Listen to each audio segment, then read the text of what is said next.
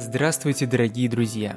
Мы наконец-таки возвращаемся к вам со вторым сезоном прекрасного, как я считаю, подкастом «Нам по пути», в котором мы продолжим искать наш неподражаемый стиль, рассказывать вам про интересные книги, разгонять интересные мысли, а в нашем телеграм-канале хэштег подкаст «Нам по пути», на который, ну, я не настаиваю, но можно подписаться, конечно, мы будем рассказывать еще и про кино и про всякие культурные события.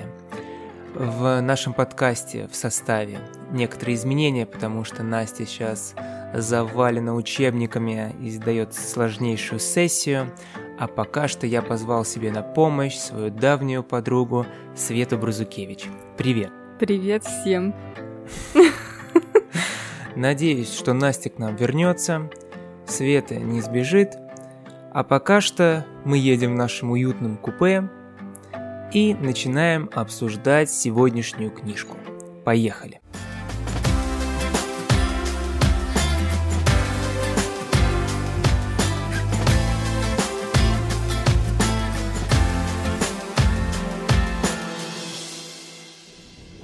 Для прочтения мы выбрали роман Сальникова, Алексея Сальникова, Петровы в гриппе и вокруг него. Возможно, вы о ней слышали, потому что, как оказалось, все вокруг его читали, особенно все, вся интеллигенция в Ютубе. Я помню, я как-то включил э, подкаст или что это было, не помню, интервью с Шульман, и она такая, все читали. Петрова в гриппе, поэтому я тоже его прочитала, да, ну и начала о нем рассказывать, я думаю, в смысле все читали, в смысле, что, что это такое, я никогда о нем не слышал. А тут выходит еще фильм от Серебренникова, который занял на Каннском кинофестивале, э, не занял, он просто взял приз э, зрительских симпатий. И поэтому о нем стали говорить еще больше. Поэтому, долго не раздумывая, мы решили с ним ознакомиться. Как тебе? Да, мне книжка очень понравилась. Мы вообще с Вовой под подготовились невероятно сильно. Мы и прочитали книгу, и посмотрели фильм, и сделали это в невероятно правильном порядке. Но я думаю, что про фильм мы поговорим попозже. А сначала про книгу. А, я получила большое вообще удовольствие от чтения. Я, в принципе, на самом деле получаю большое удовольствие от чтения, только э, периодически об этом забываю. Поэтому большое спасибо, что позвал меня гостем на этот ваш чудесный литературный подкаст, потому что это был э, замечательный стимул вообще что-то почитать.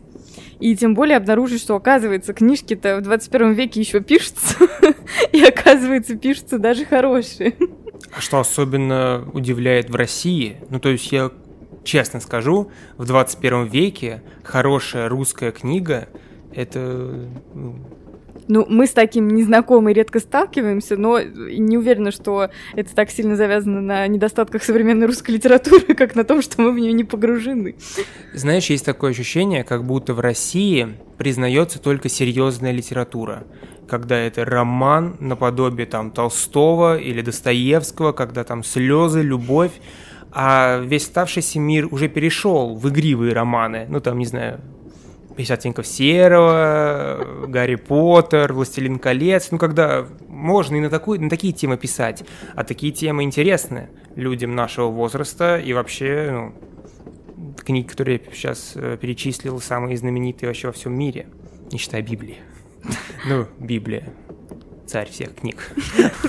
Царица даже. Но, в общем, Петрова в гриппе, конечно, э, совершенно не похожа ни на Гарри Поттера, ни на 50 оттенков серого.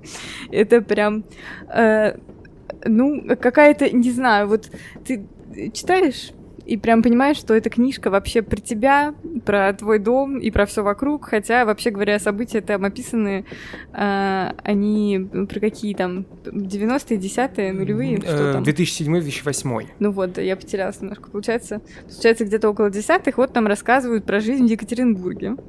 Э, как мы выясняем. Ну, то есть нам как бы на это намекают всякими э, окольными путями, то есть напрямую там нигде не сказано, что вот место действия Екатеринбург, вот вам Петров Сергей, вот его жена, ну как, вот это нам рассказывают. В общем, главный герой наш, Петров, как выясняется, Сергей, потому что по имени его в книге называют, по-моему, только один раз, и только Вов мне рассказал, что оказывается, Сергей. Я это пропустила совершенно. И живет он своей совершенно обычной жизнью. Работает э, автомехаником, есть у него жена и есть у него сын. С женой они, правда, развелись, но живут еще вместе э, периодически. На две квартиры они живут. И, в принципе, как бы у них совершенно обычная жизнь. И идет совершенно обычная зима, и они заболевают все вместе совершенно обычным гриппом. А что самое интересное, то, что если читать этот э, роман не вдумчиво, а просто, ну, как-то, не знаю, в дороге, пролистывая страницы быстренько, то можно подумать, что это вообще-то самая обычная история. Ну, то есть история буквально пару дней из жизни Петровых, как они болеют и ездят на елку. В принципе, совершенно все так и есть. Да, и мы узнаем их имена, потому что раз 50 на странице вы встретите фамилию Петровы. Их все называют Петров, Петровы и Петров-младший. А также мы узнаем э, город, где-то там один раз в середине, только потому что я думаю, что автор завуалировал в этом всем обычного русского человека в обычном русском городе, показав его бытовую жизнь. Это мы потом понимаем, что не так все обычно. Но изначально кажется все очень усредненно. Да, ну я согласна. И, ну, на самом деле, ну ты как-то так это все обычно описал, как будто если ты вот этот поверхностный первый слой сюжет читаешь, что он цепляет. Но на самом деле это не так. А, потому что, во-первых, а, написан роман таким очень игривым, интересным языком, который, ну, просто приятно читать. То есть, несмотря на то, что действительно очень мало что фактически там происходит, ну, то есть, в таком широком смысле, так-то мы э, и сюжет начинает как-то крутиться, и деталей очень много, но по большей части э, история именно описательная. То есть нам рассказывают всякие детали там окружающего быта, куда-то мы там какое-то прошлое в настоящее туда-сюда нас кидает, э, и все, слог очень приятный выбран и читать его доставляет невероятное удовольствие. И текст наполнен всякими мимолетными шуточками, отсылочками и вот э, какими-то такими вот маленькими зацепочками, которые находить тоже какое-то отдельное совершенно удовольствие. Да, и тем более, что мы с тобой ровесники Петрова-младшего. В 2007 нам было так же, как и ему, 7 лет, и поэтому, когда описывается его простуда, его какая-то бытовая жизнь, то все это как-то узнается, особенно круто узнается. Ну, то есть эта книга, она вот прям очень сильно какая-то ностальгирующая. Ты читаешь, и все это прям вот ностальгия тебя накрывает. А к тому, что ты пишешь про, о, ты говоришь про предложение, хочу сказать, что все-таки есть иная точка зрения. Э, много я встречал комментариев и всяких критиков, которые говорили, что нельзя писать предложение по 100 слов, по 80-100, а у него такие есть. А еще я выписал себе одно, один комментарий под роликом в Ютубе. Это на всякий случай, чтобы вы потом не говорили, что мы вам посоветовали, а вам не понравилось. Ой, эта книга настолько душная, что мне пришлось включить газ и засунуть голову в духовку, чтобы вздохнуть полной грудью. Ну, в общем, не знаю, кого там так сильно задушнило. Э, вообще, ну, как бы, э, ощущение такое, что вот э, человек, комментирующий, прочитал первую главу и расстроился. потому что действительно, ну вот э, э, первая глава немножко сшибает с ног, потому что ты погружаешься в какое-то... Ну она действительно какая-то самая кислотная, такая самая гриппозная и очень неожиданная. Все остальные уже намного более ровно идут, и тем более, что там случается философский разговор на кухне пьяного философа, вообще пьяных людей, и он, собственно, соответствует антуражу, но при этом, конечно, там есть какие-то вот эти интересные отсылки, которые я больше половины из них я не поняла, и там вот эти вот длинные предложения и все на свете, но это единственный момент, где может подушнить потому что все остальное вообще никак не душно. А вот то, что ты сказал про ностальгию, я тоже заметила, что там такое вообще очаровательное описание детства, э, в котором ну, в него прям, прям приятно его читать и приятно это примерять на себя. Вообще интересно описаны детско-родительские отношения и всякие вообще отношения в семье. А, при, приятно о них подумать. И э, автор вообще задает, ну как, мимоходом, но подсвечивает всякие вопросы, которые очень актуальны и были тогда, есть сейчас, в принципе, у нас в обществе, а, как допустимость насилия, например, в принципе, допустимость насилия, и в том числе допустимость насилия при воспитании детей. Тут есть а, маленький такой кусочек диалога, где Петров говорит со своим другом. А, этого друга зовут Паша. И, собственно, вот цитата. Петров невольно вспомнил, что тот же Паша, по замашкам этакий мелкий уголовник из палаты мира весов, объяснял, почему он не кричит на своих детей и ни разу даже их не шлепнул. Во-первых, конечно, Пашина жена все с успехом делала за обоих родителей. А во-вторых, Паша, как говорил, э, из всех этих воплей на детей их битья произрастает потом взрослое чувство вины за то, что тебя избили в подворотне, потому что не так говорил с правильными пацанами. Вообще, что жертва насилия сама спровоцировала это самое насилие. Это типа чувство из детства, когда тумаки и вопли получили только за дело. Такая дрессура. Только по этой вырезке можно подумать, что книжка душная. Но нет, это просто такая интересная мысль, вставленная в обычные нормальные людские диалоги. Да, и просто я так душно ее зачитала, извините. Да, в этом проблема вообще поиска цитат, потому что вырванные из контекста они... Ну, то есть вот я ее читала в контексте и такая, боже, вот это мысль! Типа, ну, как бы мысль-то реально клевая, что вообще-то, если ты бьешь ребенка, ну, то есть используешь это в качестве наказания, то он начинает думать, что это нормально, и с ним можно так обращаться. И, соответственно, в будущем, во взрослой жизни, такое, свое, ну, то есть такое обращение к себе он считывает как нормальное, как привычное, и начинает искать, типа, проблемы в себе. И у нас реально же большая проблема с, и с насилием вообще на всех уровнях, и с, а сама виновата, и это все на свете. Поэтому, конечно, приятно обнаруживать, что где-то, может быть, и маленькими отсылочками, но нас все-таки сподвигают как-то подумать о том, что это неправильно. Да, я согласен. И еще огромная мысль, которая идет, наверное, там во всем романе красной нитью, о том, что детей нужно поддерживать в их начинаниях, потому что если их не поддерживать, то вырастет такой Петров, который всю жизнь мечтал рисовать комиксы, папа ему говорил, что это хрень собачья, и в конечном счете вот он вырос, он слесарь, он не очень-то счастливый, а счастлив он больше всего, когда садится вечерочком и продолжает рисовать свои комиксы. Но он не слесарь, он автомеханик. Но в целом, ну я не уверена, что именно это и есть красная нить. То есть э, здесь только тем поднято, что ты, в общем, ты что хочешь, то и найдешь. То есть, естественно, это одна из мыслей. Но э, и это даже скорее мысль первого слоя. Потому что если мы начинаем там копать дальше, вот эти все слои, и зарываться во всяких отсылках, то мы можем там найти множественные всякие интересности и ко всяким мифам, и к религиозным штучкам. В общем, очень интересно. А мне кажется, что еще большой вопрос, который здесь ставится, а, он про счастье. Потому что Петров в целом он живет обычной жизнью, обычного человека.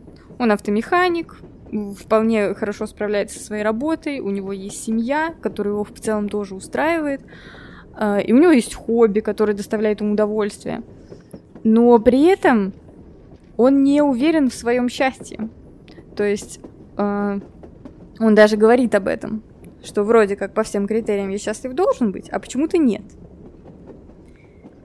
И, в общем, должен ли быть счастлив Петров? Ну, я думаю, что все-таки это ему решать. Но это точно отзывается, я думаю, во многих сердцах, когда ты сидишь, думаешь, тут хорошо, тут хорошо, все у меня хорошо, а на душе все равно как-то паршивенько.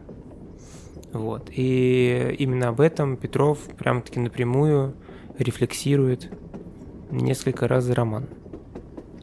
Ну да, но у меня, в общем, от прочтения создалось э, немножко другое ощущение.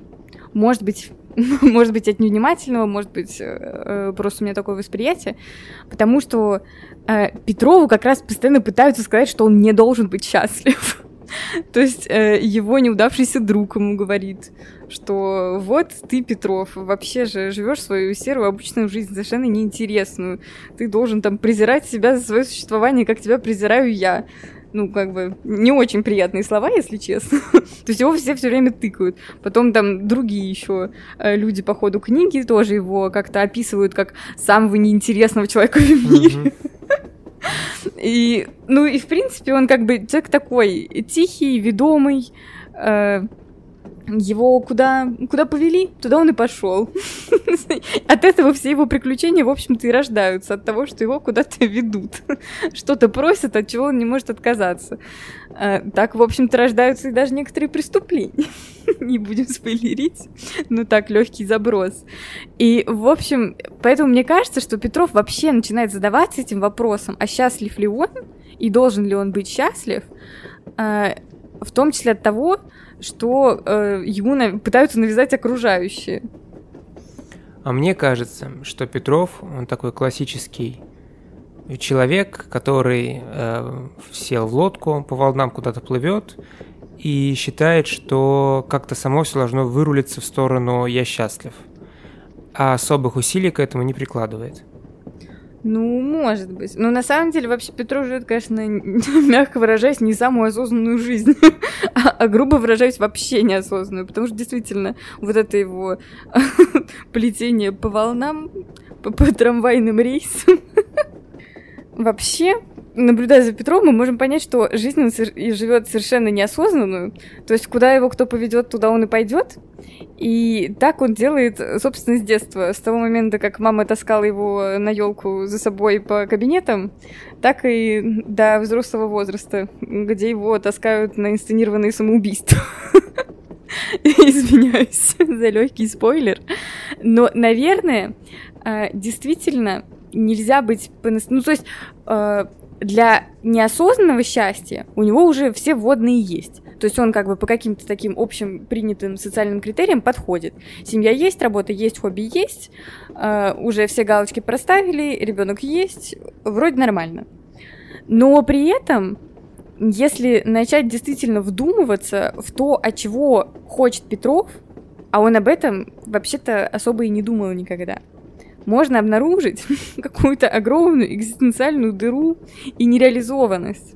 И может быть и это как раз и есть э, это то, что мешает счастью, а может быть вот как раз осознанность и вообще мешает счастью. Я думаю, что это проблема, которую мы сейчас с тобой поднимаем, это проблемы нас, осознанных таких всех эпохопсихологов, людей.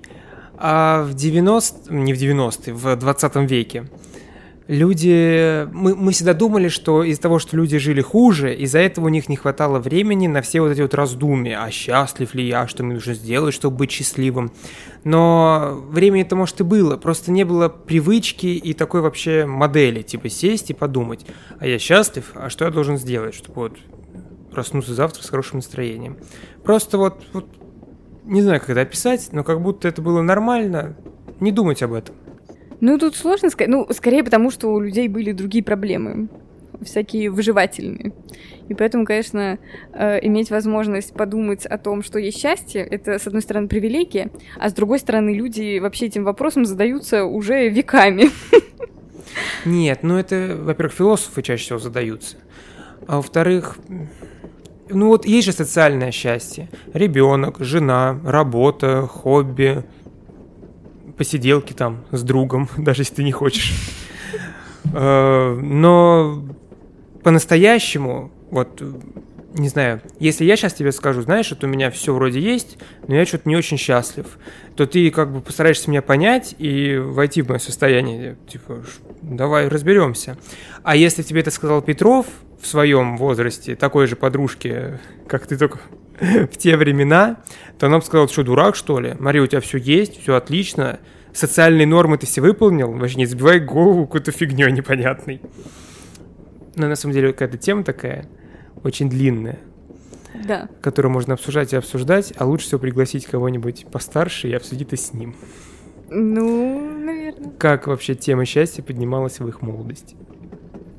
И было ли стремление найти себя в этом мире. Все, ищем, значит, ровесников Петрова для этих обсуждений. Что было счастьем в 90-е и в 10-е в Екатеринбурге. Да, а возвращаясь просто к книге, хочется сказать, что если вы откроете первую главу и прочитаете буквально пару страниц, то здесь все легко понять, нравится вам это или нет. Потому что эта книга явно про то, чтобы наслаждаться в процессе, а не от финала. Финал крутой, там классные повороты, если все срастить, но не такой, чтобы окупить всю книгу которая вам не нравилась из-за слога или из-за там атмосферы. То есть прочитайте первые 10 страничек, если это не ваше, то мучить себя абсолютно не обязательно. А если вас заинтересовало то, как Сальников описывает Россию начала нулевых, то, как он описывает э, людей, ситуации, и вы, вам нравится, и вы получаете наслаждение от процесса чтения, то эта книжка для вас. Да, я, собственно, так и сделала. То есть у меня были еще какие-то сомнения. И вот я специально читала как раз первые 10 страниц. Ну и, честно говоря, первые 10 страниц — это действительно прививка во всей книге. Потому что там прям во всей красе открывается все. Вот если уж это вам понравилось, все остальное вам точно зайдет. Да. По поводу фильма, э, о котором говорят, говорят, говорят, по крайней мере, в прошлом году говорили, говорили, говорили. Эм, хочу сказать, что мне фильм не очень понравился. Мне показалось, что Серебренников, конечно, прекрасный режиссер. Он туда впихнул невпихуемые все возможные примочки, фишки режиссерские. Вот, чтобы ты прям смотрел, вау, класс. Вот, но с сюжетом там, конечно, проблемы, потому что, читая книгу, ты можешь срастить все эти сложные там какие-то отсылочки, э, повороты сюжета и все такое, то в фильме это вообще невозможно понять. Ты поняла, если посмотрела только фильм? Вообще абсолютно нет. Сюжет не ясен совершенно, ничего не понятно, но все очень сильно в стиле Серебренникова. Mm-hmm. То есть вот э, если вдруг у вас было счастье попасть на какой-нибудь из его спектаклей, то прям вот... ну то есть фильм снят так, как будто бы вы смотрите его на сцене. То есть э, э, визуал не кинематографический, а именно театральный. И это очень интересно выглядит. Ну, действительно клево. Не... Я немного таких фильмов видела, вообще, мне кажется, не видела. И это действительно интересно. И, в принципе, в принципе, э, фильм идет по книге. То есть, если вы уже читали книгу, вы понимаете, что, а, ага, вот это мы первую главу закончили, вот это мы ко второй перешли, вот это мы, ага, понятно. Но это совершенно не самостоятельное произведение, потому что, ну, ничего не понятно, если ты вообще не знаешь сюжет, потому что никакие переходы никак не объясняются. Ну, то есть это просто какой-то вот отдельный такой э, вспышки прям какие-то точечный набор картин, ситуаций, кто есть кто, что есть что, ничего не ясно. Очень захватывающе, очень интересно, очень симпатично, действительно. И самое главное, что... Э, туда в фильм добавлены еще какие-то такие сцены, ну, как бы для такого большей художественной выразительности, которых нет в книге. И они на сюжет никак не влияют. Ну, то есть вот это, это неправда, этого не было. И за счет этих сцен можно случайно получить какое-то э, неверное представление о том, кто вообще такой Петров и что он делал. Ну, визуал, да, симпатичный. Э, все симпатично, но смотреть не знаю, во-первых, второй раз я бы смотреть точно не стала, чисто для опыта интересно. Э, визуализировать для себя книгу в каком-то смысле тоже интересно. Посмотреть на Чулпан Хаматову. Очень приятно. На Ивана Дорна, опять же. И даже Хаски там на одну минутку. Немножечко, да, на минуточку. В общем, опыт интересный.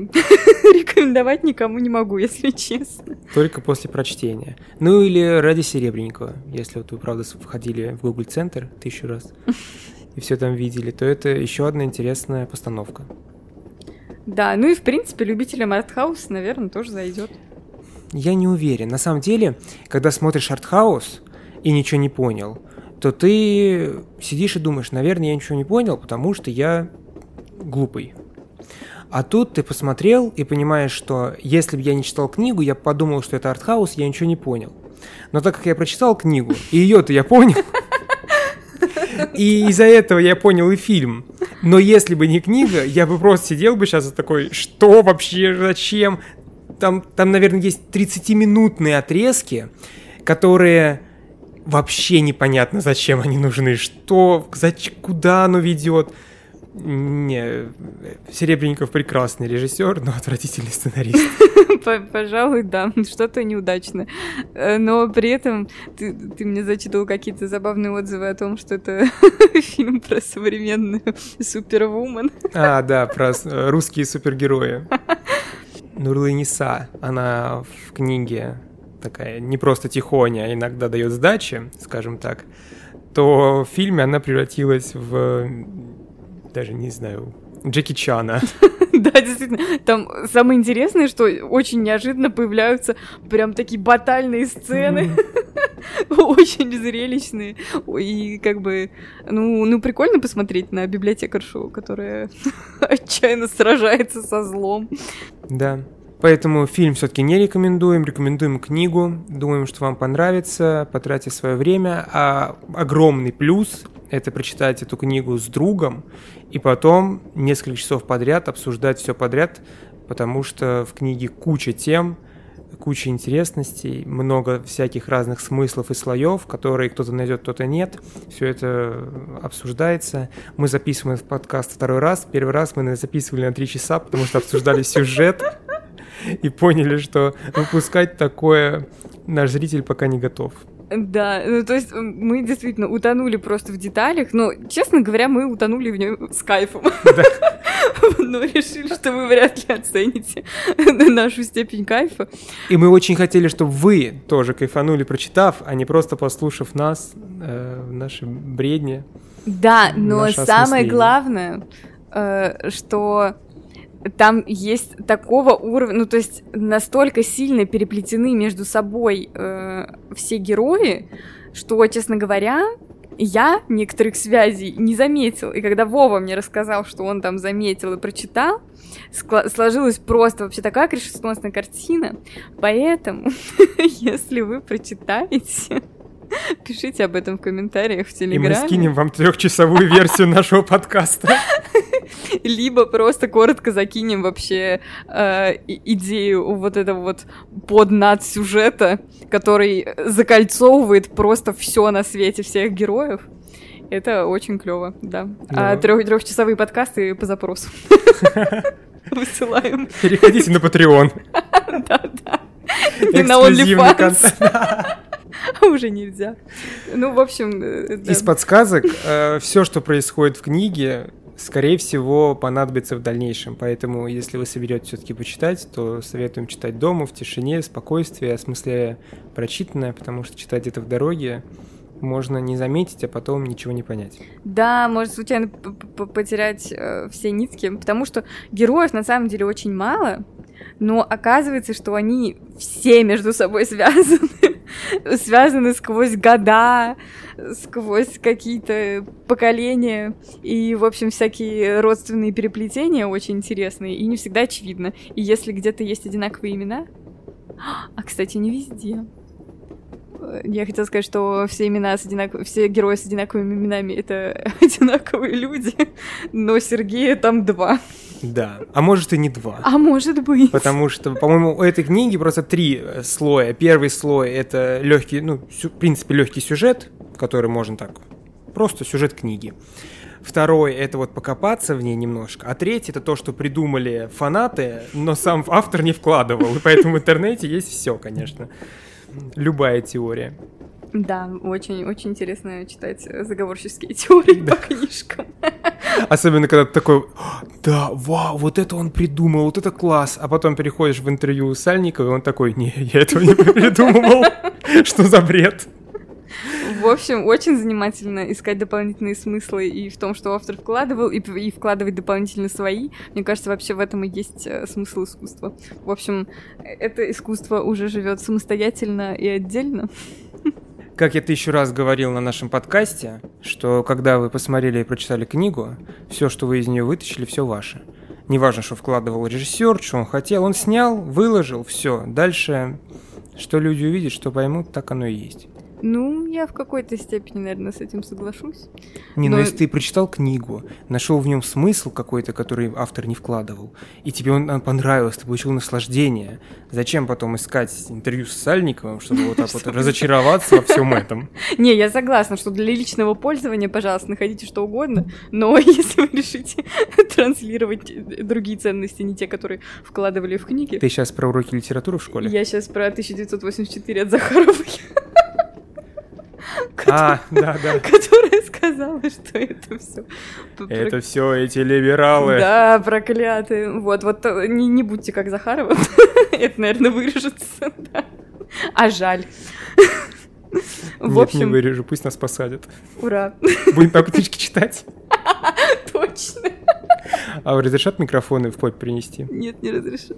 Блин, придется писать от руки бумажки, а кто-нибудь там будет зачитывать на воле.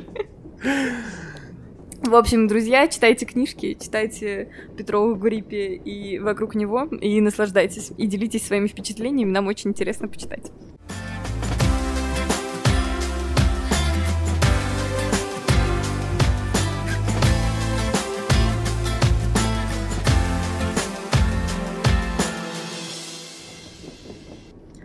В Петровой в гриппе все герои э, достаточно ровно себя ведут и чувствуют на протяжении всей книги. То есть они не то, что, ну, они вообще не испытывают никаких сильных эмоций. А, у Петрова за всю книгу есть на самом деле один всплеск, да и то, если честно, скорее всего, это единственный его всплеск за всю его жизнь, когда он очень сильно испугался за сына, и вот это было его невероятно яркое потрясение и действительно сильные эмоции. Наверное, вот в, тот момент он во- вообще осознал, что он его любит и все остальное, потому что вся остальная жизнь для него проходит совершенно ровно. И э, за счет этого он, в принципе, не особо осознает, что из того, что он делает хорошо, что плохо, и вообще не очень сильно над этим задумывается. У Петровой тут немного другая ситуация, потому что она, ну как бы, она явно имеет какие-то психические нарушения, Социопат. Да. Ну, она, она точно социопатка, и она... То есть она прям не понимает, что чувствуют другие люди. Ей, ей это непонятно, неприятно, ей, в принципе, неприятные люди. Она испытывает какие-то теплые чувства там к Петрову и к своему сыну, но такие условно теплые. И то есть вот за счет того, что она не понимает то, что чувствует, и за, за счет того, что у нее есть свои какие-то очень специфические чувства, она тоже делает, конечно, очень неправильные и спорные вещи, но она все равно подозревает, что они неправильные. Она пытается как-то а, оградить от своих поступков своих близких, а, но тоже с трудом. К чему ты ведешь? В общем, не то чтобы прям на примере э, этих героев, хотя, как мы, как мы видим, они гендерно разные и по-разному и испытывают и проявляют эмоции. И нас, в общем-то, э, растят тоже по-разному, как мальчиков и девочек. То есть у нас вообще в обществе есть э, запрет на проявление негатив, ну то есть и на испыт, и на- ну то есть вообще негативные эмоции. Вот мы их называем негативные, как будто это плохо. И э, как бы считаю, ну то есть в принципе даже на уровне ощущений там иск- испытывать страх, злость, какой-то там не знаю стыд, вину, вот это все, ну вину уже сложнее. То есть это все неприятно и плохо, и это как бы порицается. Но при этом по-разному вообще. Ну, то есть э, разные есть требования к, тому, к поведению и к выражению эмоций к мальчикам и девочкам. То есть от мальчиков требуют какой-то вот этой силы, стойкости, мужественности, которые вливаются в то, что вот не плачь, не реви, ты же мальчик, чё ты как девчонка. Да, я помню, как я лет в шесть мы ехали на велосипедах с, с моей подругой, и у меня был маленький стелс без скоростей, а у нее какой-то навороченный, я пытался ее обогнать, в конце концов упал, а у нас все было засыпано камнями, разодрал себе коленку до мяса, и она такая, так, не плакать, мужчины не плачут. Я сижу, смотрю на свою кость практически в ноге. Единственное, что хотелось ударить ее, честно говоря. Вот, видишь, какой порыв? То есть тебе запретили выражать твою боль через слезы, что вообще, ну, естественно, особенно для ребенка. Ну, то есть это вообще абсолютно нормальная реакция. И поэтому она у тебя преобразовалась в агрессию. И это реально то, чему у нас, э, как бы, ну вот, чему наша патриархальная модель учит мужчин. А девочек в это же время наоборот. То есть девочкам плакать можно, но при этом девочкам нельзя проявлять агрессию. Э, у меня был кейс уже из взрослого возраста, когда мне э, нагрубил папа. А я попыталась накричать на него в ответ. Он такой, ты что, ты же девочка! То есть ему, ну тут еще наслаивается то, что как бы там вот он же старше, а я младше, еще и девочка, и как это вообще так. Но в целом не поощряется вообще никакое агрессивное поведение со стороны девочек. Что вот девочка должна быть таким цветочком, поплакать можно, и это все мы списываем на какие-то вот эти вот мифические непонятные женские истерики, связанные с какими-то непонятными лунными и природными циклами. Мне, как мужчине, твой разгон понятен на 50%. Да, про то, что мужчинам нельзя испытывать эмоции, это не очень хорошо, потому что можно взрастить Петрова, который не будет испытывать эмоции вообще. Который вот просто на работе с каменным лицом, в метро с каменным лицом и дома такой же. А что ты хочешь сказать про женщин, я не до конца понимаю, потому что, в принципе, в идеальном мире агрессии быть не должно. Зачем орать? Тогда можно всегда поговорить мирно и спокойно. Нет, как раз э, мой тейк про то, что все должны испытывать все эмоции. То есть, естественно, вопрос в том, во что ты их выражаешь. То есть э, нормально злиться, нормально бояться, нормально расстраиваться. И это все нормально. Ну, это... Плакать нормально. А дальше, но если, если тебе закрывают что-то из этого, то есть если тебе говорят, тебе нельзя злиться, или если тебе говорят, э, тебе нельзя бояться, у тебя э, начинает эта эмоция копиться и выливаться во что-то другое. И это начинает уже выливаться в виде вот как раз в неправильных формах.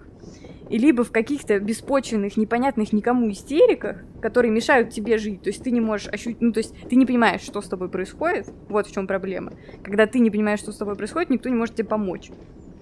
Тебе надо понимать и то, что происходит с тобой, и в идеале, когда ты понимаешь, что происходит с тобой, ты можешь уже развить эмпатию настолько, что ты будешь понимать, а что происходит вот с твоими близкими, чтобы с ними как-то коннектиться, им помогать, когда надо, и не мешать, когда надо.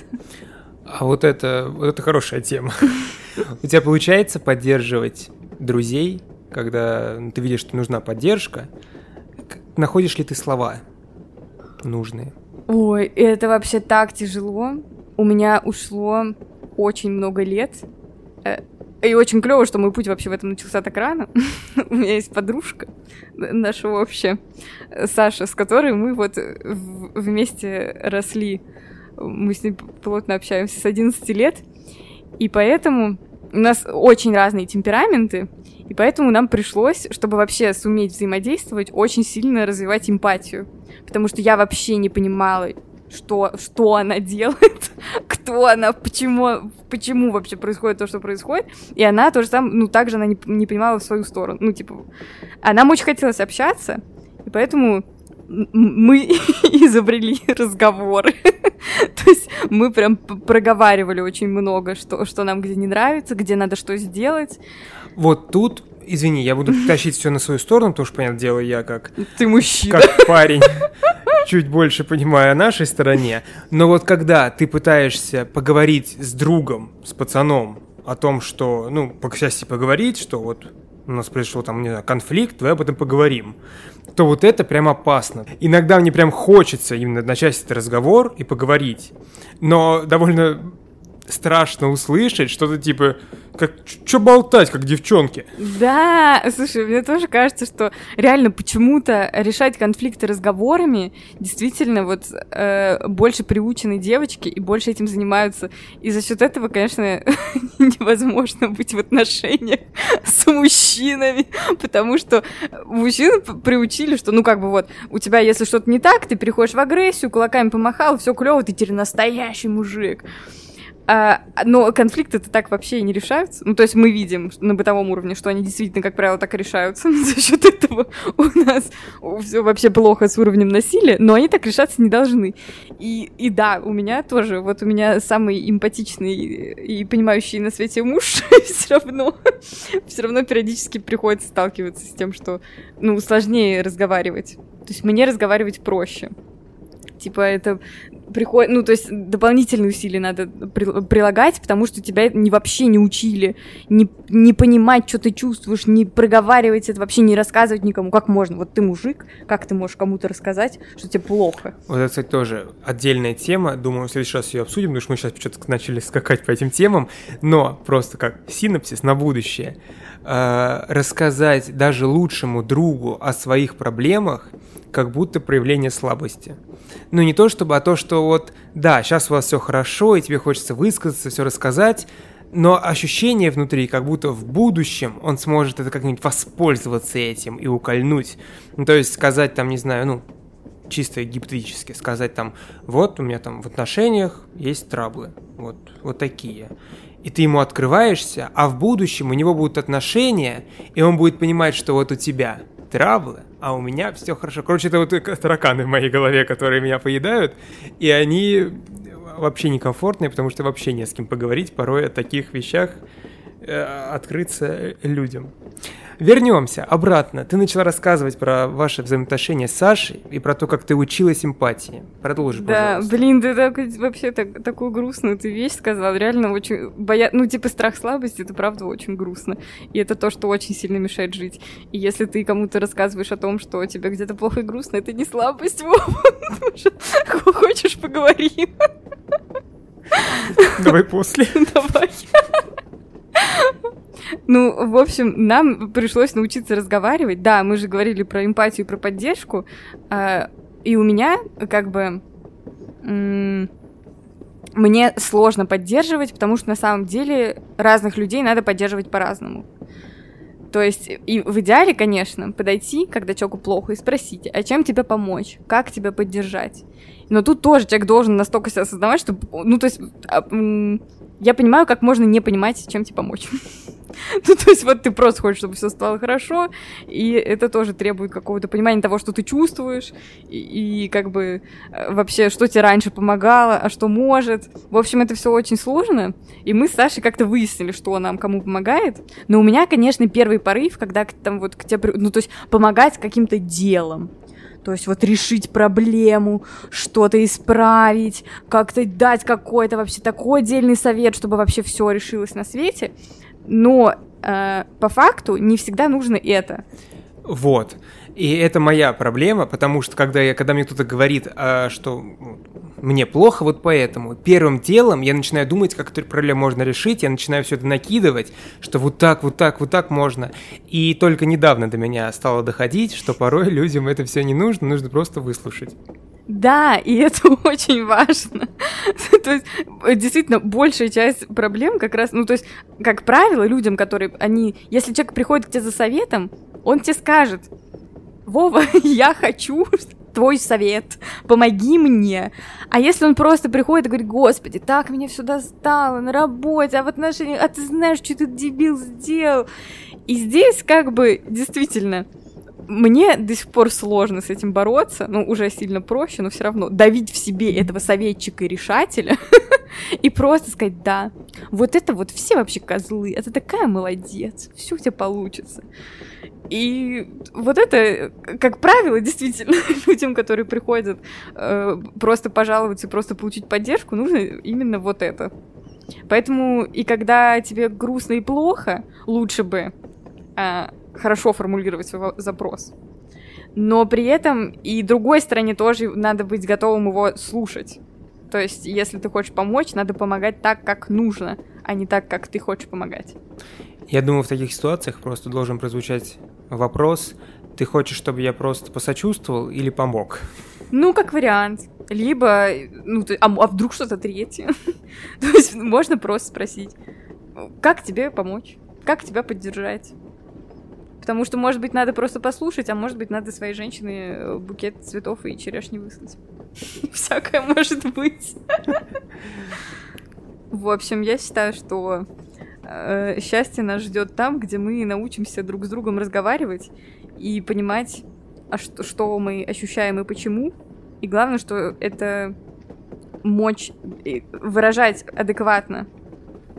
То есть, если ты, вот ты понимаешь про себя, что ой, я сейчас так разозлился на тебя, и ты можешь сказать, я на тебя так разозлился, и от этого тебе уже станет легче, сильно легче, чем если ты пойдешь и отдубасишь там стену до кровавых кулаков. У меня это не принято. В моей семье принято сильно поссориться перед сном, заснуть, проснуться, как будто ничего не было. Моей тоже. Но, ну, я не знаю, ну тут тоже вопрос того, кому что комфортно, если честно. Потому что им явно комфортно, а я просто с ума схожу. я вообще не могу, меня выносит каждый раз. Для меня это все накапливается, и я прям, короче, каждый не до конца разрешенный конфликт, он во мне сидит и меня съедает изнутри. Вообще нас не учат совершенно экологично решать конфликты. Но опять же, за счет того, что Uh, вот как ты говоришь, мальчикам нельзя их обсуждать, можно только драться. А девочкам, э, ну, тоже как-то... Знаешь, есть такие, такой фильм, я не помню, как называется, и актера не помню, но очень много расфорсили отрывок оттуда, где стоит э, мужчина, его отец, и отец спрашивает, типа, что у вас там, как в отношениях? И он такой, все плохо. Он говорит, почему вы не можете поговорить? Он говорит, да что тут говорить? Если типа сердцем не чувствуешь. Типа надо сердцем говорить, а не языком трепать. И вот это тоже такие вещи, вырезанные из контекста, что везде раскидывают. Типа, что говорить? Либо чувствуешь сердцем, либо нет, все, все понятно. Ну да. Ничего и, не понятно. Вот да? именно, что как будто про отношения э, все время вот этот посыл, что вот, это вот, вот либо у вас прям полное взаимопонимание гам- гармония, либо все нахрен это ничего не надо. Все, вы, вы не те люди, вы не сошлись, и, и все такое. Но с другой стороны... А, и может быть, кстати, из-за этого люди-то и боятся обсуждать проблемы. Потому что если у нас есть проблемы, это значит, что мы все, мы не две половиночки, мы тут не подходим. Это ж какой ужас, кошмар. А проблемы-то от этого все равно никуда не деваются. И они все равно у всех есть. А если их так под ковер заметать потихонечку, то они потом и вырастают в какие-то все странные вещички. Потом можно хоба и мужика в подъезде прирезать. Извините, это тоже к книге отсылка, а не к личному опыту. На улице часто вижу, как какие-нибудь мамаши срываются на своих маленьких детей. Не могу их сильно критиковать, потому что у меня нет детей, и, наверное, это немножко другой конфликт. То есть взрослым ты можешь поговорить, он там поймет или не поймет, ты можешь с ним расстаться, все такое. А с ребенком расстаться нельзя, уйти в другую квартиру от него нельзя. Ну, если ты не Петров. Э, ничего нельзя, ты можешь только терпеть, а если он непослушный, то, наверное, нервы прям задают. И поэтому оттуда начинается воспитание ребенка, как некоторые конфликты можно решать и силой, и подзатыльником, или что похуже вообще. Ну да, у меня тоже такое ощущение, и это как раз про допустимый уровень насилия в обществе. У нас общество приемлет очень много насилия. То есть это реально начинается с этих вот шлепков и криков. Ну и я тоже не знаю, как мне на это реагировать. Ну, то есть, э, с одной стороны, как будто бы хочется подойти к таким родителям, которые вот так агрессивно себя ведут, и сказать, типа, извините, это вообще-то так в обществе это не принято. Но... Я тоже так всегда думаю, и всегда потом понимаю, что кто я такой, чтобы учить мать воспитывать своего ребенка. Да, на самом деле да. Но здесь еще тоже сложная проблема, потому что у нас на матерях лежит очень много. Потому что отцы очень мало, ну то есть по сравнению с матерью, отец в среднем очень мало принимает участие в воспитании ребенка, а с учетом того вообще сколько у нас Плохие матерей. отцы. Ну, не надо всех отцов Нет, мы не про всех, мы про среднестатистического за счет того, что э, у нас огромное количество матерей-одиночек которые вот в одиночку или там с подмогой бабушки растят детей, а долги по алиментам суммарные вообще просто космические и невероятные. Естественно, есть хорошие отцы, но, к сожалению, средний уровень ухудшается плохими. Вот, ну и в общем-то, в целом мужчина меньше вовлечен в воспитание ребенка, как бы за счет того, что вообще, ну, в обществе вот так получилось принято, что вот дети-то это же женское, вот как бы ребенок и мать, они как бы вот у них там связь, грудное молоко, пуповина, вот это все, а мужчина там мимо проходил, потом это на велосипеде кататься научил и поехал дальше. И поэтому э, матери получаются очень сильно уставшие, если говорить цензурно. Потому что на них, получается, лежит все. И ребенок, и быт. Потом к тебе приходит домой муж, которому тоже надо приготовить и вылезать всю квартиру, погладить вещи, постирать и все на свете. И за счет этого, ну, то есть вот э, материнские срывы, насколько даже я помню своего детства, это не столько агрессия, сколько какой-то, ну, я не знаю... Усталость. Как... Да, именно вот какой-то крик о помощи. И да, это больше мотивировано усталостью. Потому что отцовский крик мотивирован агрессией, а материнский тем, что она уже задолбалась. Ну, мы с мамой моей часто говорим про то, какая роль женщины в семье. И когда она иногда, приезжая ко мне в гости, видит мой бардак, всегда напоминает, что ищи ту, которая убирается, иначе вы тут умрете в мусоре. Я говорю про то, что лучше я найду ту, с которой мы наймем уборщицу. Вот, начинаются споры, и все заканчивается тем, что мы друг друга не понимаем. У нас очень большая разница, меня родили в 40. Поэтому мама против нянечек, например, и считает, что все-таки кому-то придется пожертвовать своей карьерой и остаться дома. Чего я категорически не хочу ни себе, ни своей жене не хотел бы. Вот. А все вот проблемы, о которых ты сейчас говорила, оно все начинается отсюда, что чаще всего мужчина работает, женщина дома, и мужчина чувствует, что, во-первых, они не видят, э, как устает другой, потому что каждый занимается своим делом, и из-за этого злятся. Жене думает, что он там, Жене кажется, что муж там сидит просто в офисном стуле и ничего не делает, а мужу кажется, что, господи, что тут сделать-то? До тебя я это в выходные делал, ну, типа. И вот оттуда начинаются все эти все куча проблем, куча недопониманий. А на самом деле домашняя работа, конечно же, утомляет ничуть не хуже, чем работа, на которую получаешь деньги. Да, и тут, собственно, главная проблема в том, что э, на работе ты пришел на работу, проработал работу, и тебе заплатили денег. То есть в идеале она у тебя еще закончилась, там же у себя на работе. И карьерный рост, и ты на работе поработал, домой пришел, и ты уже не работаешь. А домашний труд, он бесконечен.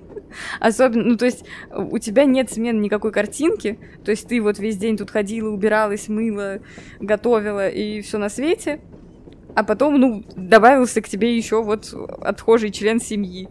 А что, картинка та же, никакого, ну, то есть ты никакой обратной связи не чувствуешь. За, вот эта работа, за нее не положена тебе никакая там мировая благодарность, никакие деньги, никакое повышение. Это просто вот рутинное, бесконечное занятие. Поэтому, конечно, оно очень утомляет и фрустрирует. Э, ну и тоже вот это непонимание того, кто что делает, и какой вклад это вносит, это же тоже как будто бы от недостатка эмпатии. То есть э, либо у вас не получается так объяснить друг другу, а в чем проблема, либо вы не хотите понять друг друга в достаточной степени, и это все очень грустно, потому что это все очень сильно нужно. И вообще было бы хорошо, если бы мужчины тоже брали э, декретный отпуск полгода. Мама посидела, полгода папа посидел а потом, если закинули... А еще было бы неплохо, если при разводе детей не отдавали бы только мамам, но и папам. Это так, чтобы нас мужчин тут особо а, да, не это классический мужской тейк. а, сори, кстати, может быть, у вас сейчас отвалится половина из 30 подписчиков после моих тут. Да-да, да, ну давай, Мужчин давай. тоже ущемляют. Да, ну расскажи. расскажи. Ну чего, ну все, больше нас не ущемляют. Детьми при разводе, там еще какие-то есть эти... Что-то, что-то я все время одно и то же читаю про... Если женщина бьет мужчину, то никто не поверит, а если мужчина ударит, то а, хотя да. бы в Москве тебе могут помочь. Ну, да, вот тут, кстати, я согласна, что это правда проблема. И что жертвам насилия мужчинам реально еще сложнее, чем жертвам насилия женщинам.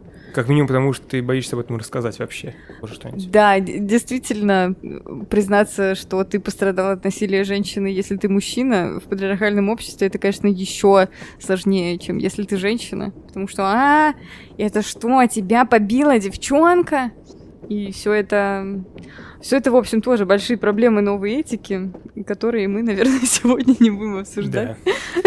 Мы заговорились. Мы перед подкастом пытались с Светой найти тему, которую хотели бы обсудить, и, по-моему, за эти 20, не знаю, минут мы обсудили все сразу не до конца. у нас получилось все. А вам большое спасибо, что были с нами. Делитесь своими ощущениями. Разговаривайте с своими родными. Да, и думайте о том, что вы чувствуете. И чувствуете это в полной мере. Думайте о том, что чувствуют другие. Да, а еще главное думайте о том, что вы делаете, когда вы что-то чувствуете. Общем... Это вам домашнее задание. Да.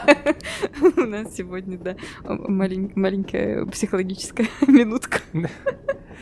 Но у нас все. Мы приближаемся к Екатеринбургу. Пора собирать вещи. Подписывайтесь на наш телеграм-канал. Подписывайтесь на нас на той платформе, где вы нас слушаете. Пишите нам комментарии, мы на все отвечаем. С удовольствием с вами поболтаем там. Спасибо, что провели этот час с нами. Всем пока. Спасибо, всем пока.